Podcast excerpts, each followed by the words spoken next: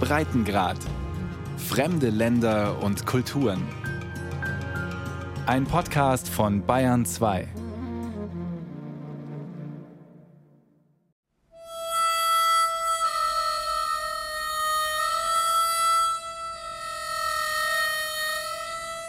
You know, for us, it's about the freedom to be able to own a firearm and the freedom to protect ourselves, the, the right to protect ourselves. Es geht um die Freiheit, eine Schusswaffe zu besitzen und die Freiheit, uns selbst verteidigen zu dürfen. Well, as a Christian, for me, gun ownership and use is a matter of stewardship. Um, so, being a good steward of God's creation. Für mich als Christin bedeutet eine Waffe zu tragen, meine Sorge für Gottes Schöpfung wahrzunehmen.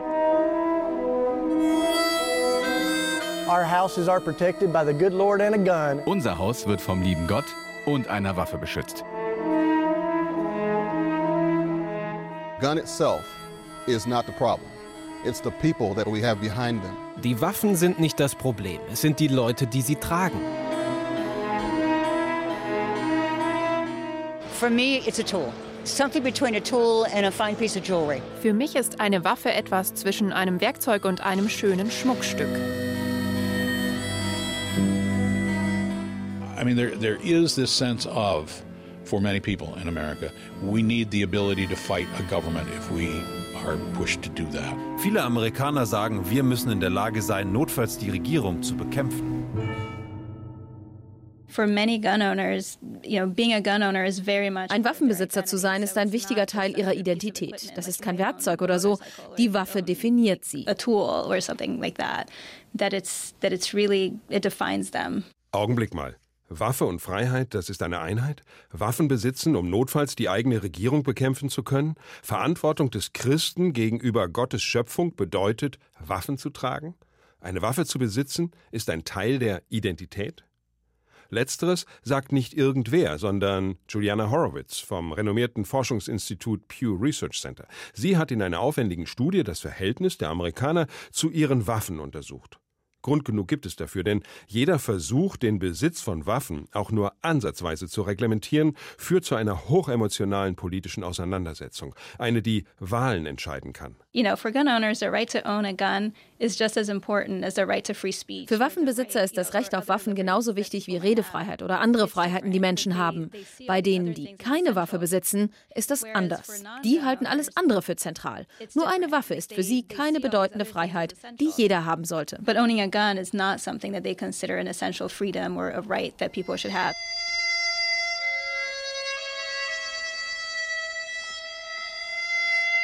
Amerikaner und ihre Waffen. Die Fakten. 30 Prozent aller Amerikaner besitzen eine Schusswaffe. 40 Prozent leben in einem Haushalt, in dem es ein Gewehr oder eine Pistole gibt. Etwa die Hälfte der weißen Männer besitzt eine Waffe. Bei Frauen und nicht weißen Männern ist es ein Viertel.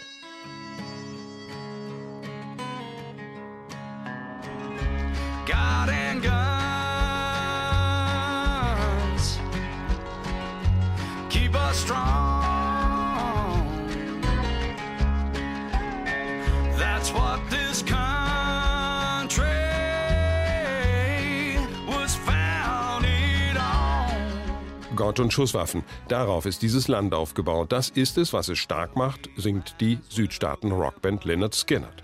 Woher kommt diese so tief sitzende emotionale Beziehung zu Pistolen und Gewehren? Es scheint so, als reiße man ein Stück Seele aus dem Leib, wenn man Amerikanern ihre Waffe nimmt.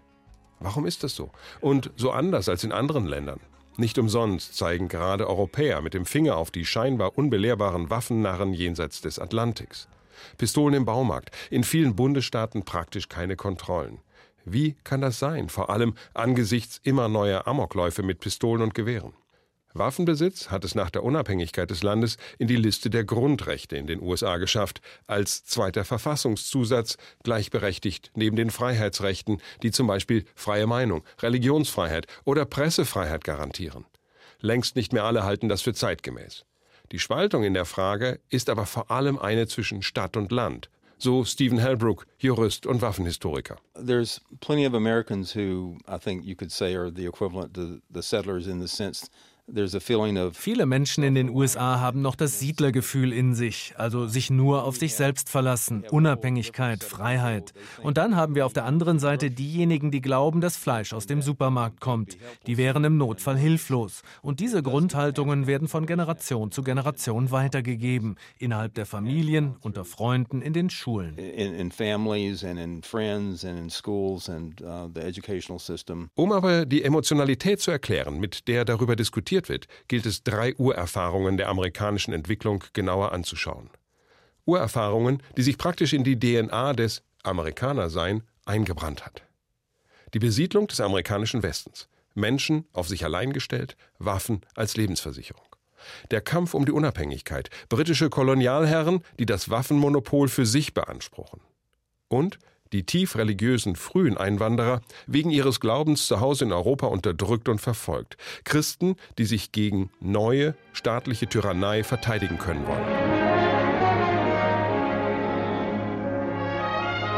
Kapitel 1 Der Track nach Westen. I'll come out.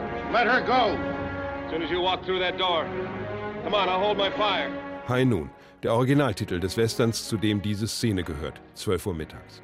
Der Western, die wohl amerikanischste Form des Kampfes von Gut gegen Böse, der ritualisierte Showdown, das streng geregelte Duell mit Pistolen und Gewehren. Western sind ein wenig aus der Mode gekommen. Im Hollywood von heute retten die Helden die Welt im All oder das Böse unterdrückt die Menschen im Untergangsszenario atomverseuchter Städte. Nicht geändert hat sich, dass am Ende der geschicktere Umgang mit Waffen über Sieg und Niederlage entscheidet. Der Historiker Bob Tupper. If you were on the frontier, if you were in the West, you needed your gun for self-protection. Wenn du da draußen im Grenzland warst, dort im Westen, brauchtest du das Gewehr, um dich verteidigen zu können. Der Western aber knüpft an dieser Urerfahrung der amerikanischen Siedlungsgeschichte an.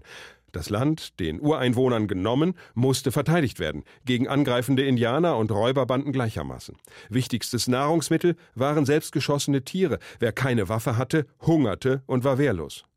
Und um das mühsam aufgebaute Gerüst von Zivilisation zu erhalten, versammelte der Sheriff die Bewohner zur Miliz, um die Gemeinschaft zu schützen. You might have a sheriff, but he would rely on deputizing citizens to go off and get the bad guys. Da mag ein Sheriff gewesen sein, aber er musste darauf bauen, Bürger zu verpflichten, um die Bösen zu bekämpfen.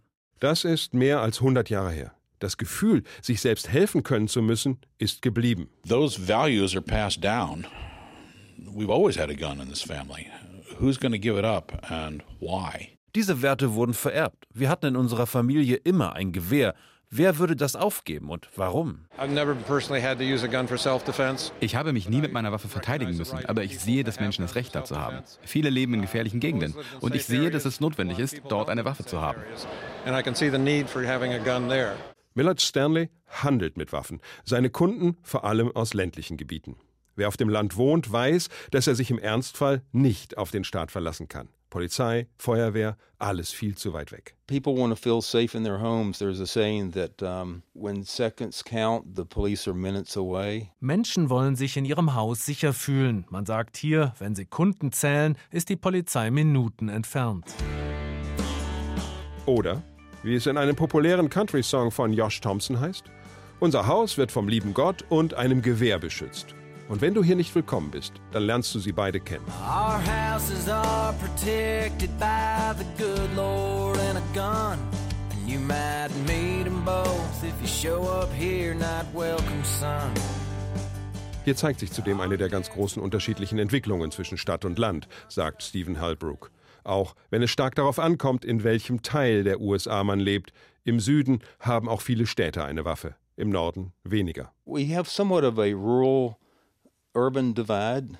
Uh, that's obvious, but but that breaks down even because um, it depends on what section of the country you're in. People who are less educated um, are disproportionately gun owners, but then we also found regional differences. So people um, in rural areas are more likely to be gun owners. Leute mit niedrigerer Bildung haben überdurchschnittlich häufig Schusswaffen und Menschen auf dem Land ebenso.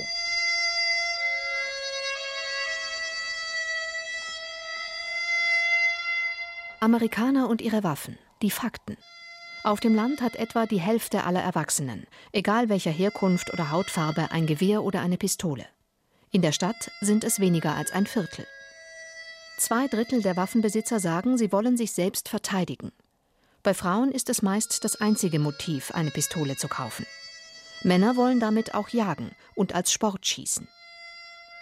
Drei Viertel der Waffenbesitzer sagen, sie ist wichtig für meine Freiheit.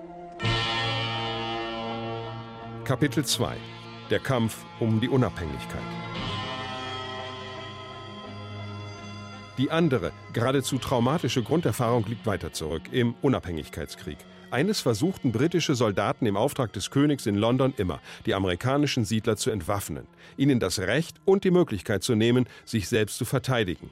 Und nur weil die Amerikaner Waffen hatten, konnten sie die Unabhängigkeit gewinnen. So they used their arms and they gained their freedom by them, and therefore they thought, well, that's something worth um, guaranteeing in a, in a constitutional provision. Sie haben die Waffen in die Hand genommen und die Freiheit gewonnen. Da haben sie gesagt, wäre gut, das in der Verfassung zu garantieren. Der spätere Präsident James Madison hat einmal geschrieben, dass die Amerikaner Menschen mit Waffen vertrauen, die europäischen Monarchien aber nicht. Und so spiegelt sich im Waffenbesitz auch die damals alles entscheidende Frage Demokratie oder Monarchie. Die Frage ist geblieben, auch wenn es nicht mehr um Monarchie geht, so der Historiker Bob Tupper. And that bleeds into the issue of how powerful should our central government be. Das führt zum zentralen Thema. Wie mächtig soll eine zentrale Regierung sein? Das ist das Herzstück des Konfliktes um Waffen.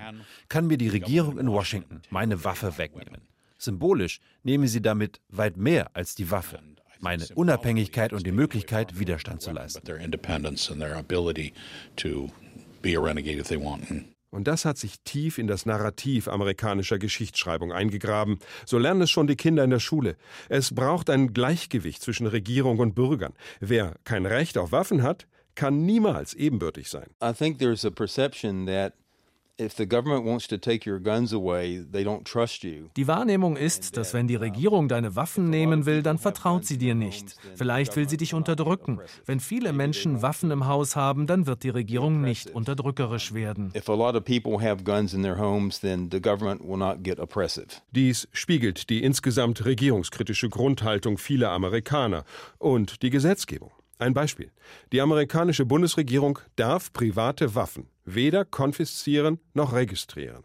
So sagt es ein Gesetz aus dem Jahr 1941. Und das hat mit Deutschland zu tun, so der Jurist und Waffenhistoriker Stephen Hellbrook. Before the United States got involved in World War II, um, Bevor die USA in den Zweiten Weltkrieg eingriffen, verabschiedete der Kongress ein Verbot, Waffen zu konfiszieren oder zu registrieren. Die Begründung war, dass dies in Nazi-Deutschland passiert sei, im kommunistischen Russland, in all den diktatorischen Ländern. New governments that were basically um, assuming dictatorial powers over their people. Ab 1933 nämlich waren die Juden in Deutschland systematisch entwaffnet worden. Und über die antijüdischen Pogrome 1938 war in den amerikanischen Zeitungen intensiv berichtet worden. Verbreitete Meinung? Mit Waffen hätten sich die Juden gegen die Tyrannei der Nazis wehren können. Und Amerikanern sollte so etwas niemals passieren.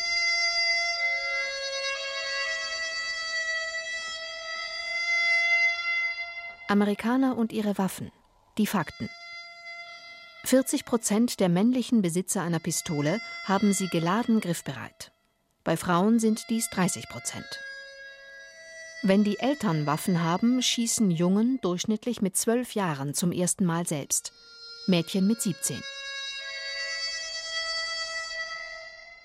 Fragen wir sie selbst. Waffenmesse in einem kleinen Ort in Virginia, nicht weit von den Blue Ridge Mountains, dort, wo es sehr ländlich wird. In der örtlichen Mehrzweckhalle reiht sich Stand an Stand. Alles vom Päckchen Patronen bis zum automatischen Gewehr ist hier zu kaufen. We sell uh, rifles, pistols, and shotguns, and what we call Class 3 in the United States, which are more restricted guns like machine guns, silencers, things like that. Daus Stockman, einer der Händler, verkauft alles von der Pistole bis zum Maschinengewehr. Er besitzt selbst eine ganze Reihe von Waffen, steckt auch meist eine geladene Pistole ein, wenn er aus dem Haus geht. Waffen bedeuten für ihn Freiheit. Diese und sich selbst verteidigen zu können. Er hofft sie nie zu brauchen, aber wenn, dann hat er sie dabei. You know, for us, it's about the freedom to be able to own a firearm and the freedom to protect ourselves, the, the right to protect ourselves. Es geht um die Freiheit, eine Schusswaffe zu besitzen und die Freiheit, uns selbst verteidigen zu dürfen. Kundin Jane sitzt im Rollstuhl, nimmt Pistolen und kleine Gewehre in die Hand. Sie hat neue Schultergelenke bekommen. Da sind ihre alten Gewehre zu groß und zu schwer geworden. I am shopping to get something smaller because I'm now older and I've had two shoulder replacements. So the weapons I've had in the past are too big for me now. Auch bei ihr fällt das Wort Freiheit. Waffen hätten vor allem mit der ganz eigenen amerikanischen Vorstellung von Freiheit zu tun. It has to do with, I believe, our own peculiar, unique idea of what it is to be free. Kapitel 3 Mit Waffen gegen religiöse Unterdrückung. Viele der ersten Siedler kamen aus religiösen Gründen. Meist waren es radikale Protestanten, die wegen ihres Glaubens in Europa verfolgt und bestraft wurden. Sie sahen in den neuen amerikanischen Kolonien ihre Chance. Hier konnten sie ihren Glauben frei leben, ihre leuchtenden Städte auf dem Berg errichten. Wenn sie allerdings Glaubensfreiheit sagten, dann war das selten liberal. Gemeint war die Freiheit vor staatlicher Einmischung in religiöse Dinge.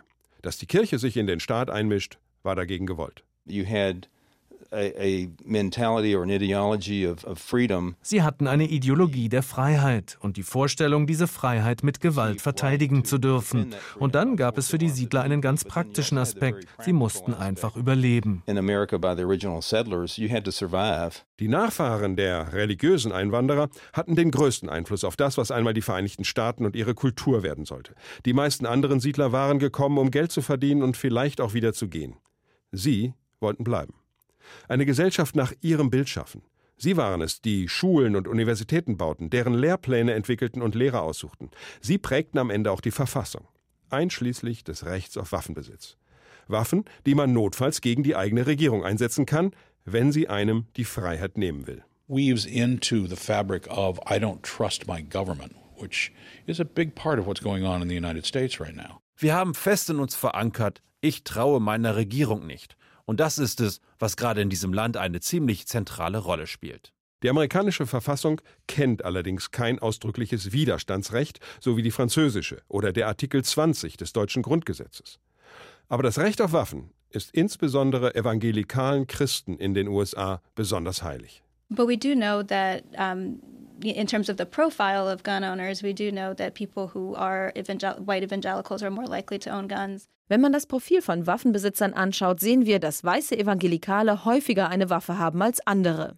Karen Swallow Pryor, Professorin an der protestantischen Liberty University, sieht darin keinen Widerspruch. Ganz im Gegenteil, für sie sind Waffen ein Werkzeug, um Gottes Auftrag zu erfüllen. Well, as a Christian, for me, gun ownership and use is a matter of stewardship.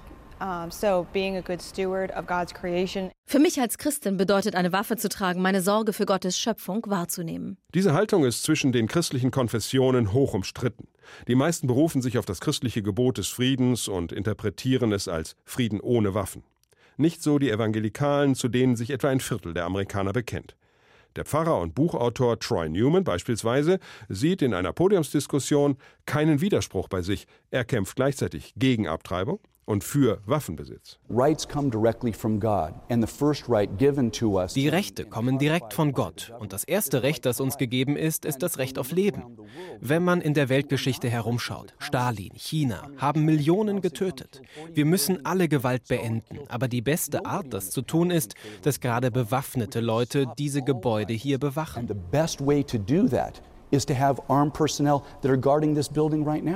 Immer ist dies das individuelle Recht auf Waffen nicht das Recht des Staates, mit Waffengewalt zu schützen. Das genau eben nicht.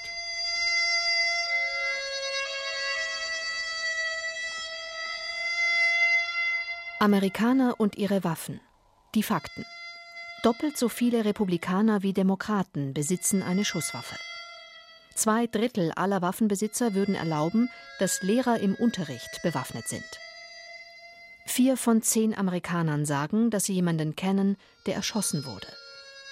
Jeder fünfte wurde schon mal mit einer Waffe bedroht. Cynthia Hurd, Susie Jackson, Ethel Lance, DePayne Middleton Doctor, Tawanza Sanders, Daniel L. Simmons, Sharonda Coleman Singleton, Myra Thompson. Barack Obama ließ die Namen von Opfern eines Amoklaufs in einer schwarzen Kirche. Immer wenn so etwas passiert, wird der Ruf laut, Waffen zu regulieren.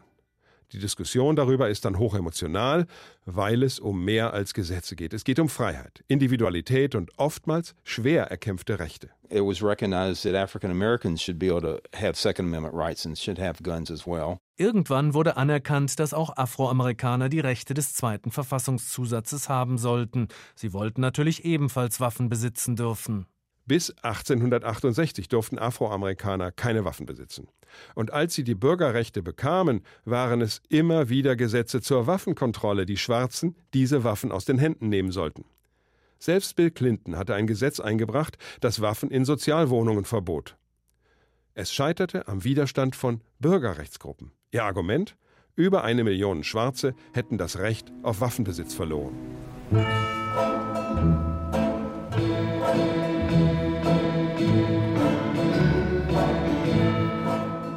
Waffen sind ein Teil des kollektiven Narrativs darüber, wer man ist. Was es heißt, Amerikaner zu sein. Das Land hat eine gesellschaftliche Entwicklungsgeschichte im Zeitraffer hinter sich. Kurz genug und intensiv genug, um prägende Grunderfahrungen bis in die Gegenwart wirken zu lassen. Die Besiedlung des Westens, bei der jeder auf sich selbst und seinen Nachbarn angewiesen war, als der Staat der letzte war, auf den man sich verlassen konnte der Kampf um die Unabhängigkeit, gleichzeitig um Bürgerrechte, Freiheit und demokratische Mitbestimmung, die Erfindung einer neuen, einzigartigen Gesellschaft. Ein blutiger Kampf, eine wirkliche Revolution, aus der die Vereinigten Staaten mit allem hervorgegangen sind, was sie heute ausmacht. Und die Flucht vor religiöser Verfolgung und Unterdrückung, das selbstgegebene Versprechen, die einmal gewonnene Freiheit nie wiederherzugeben. Als im Frühjahr 2018 17 Menschen in einer Highschool in Florida erschossen werden, geht nicht nur ein weiterer Aufschrei durchs Land, sondern Hunderttausende Jugendliche gehen auf die Straße. Sie sagen, Schluss mit euren alten Geschichten. Sorgt dafür, dass Waffen von der Straße kommen, Waffenbesitz reglementiert wird. Wir wollen sicher leben. We witnessed the birth of a revolution. This is just the beginning. Nobody should be thinking this is the end, especially the politicians that are out there that are supported by the gun lobby and the NRA. Wir sind Zeugen für den Beginn einer Revolution. Das ist nur der Anfang. Niemand sollte glauben, das war's schon. Vor allem nicht die Politiker, die von der Waffenlobby unterstützt werden. Der damals 17-jährige David Hawk, der zum eloquenten Aushängeschild der Schülerproteste wird. Das Thema Waffen wird von einem Tag auf den anderen zum Generationenkonflikt, der gleichzeitig das Auseinanderdriften von urbanem und ländlichem Leben weiter beschleunigt. Denn natürlich finden die Schülerproteste in den großen Städten statt, nicht in den kleinen Gemeinden des Mittleren Westens. Ein weiteres Mal entsteht dort eine Bedrohung des eigenen Lebensstils.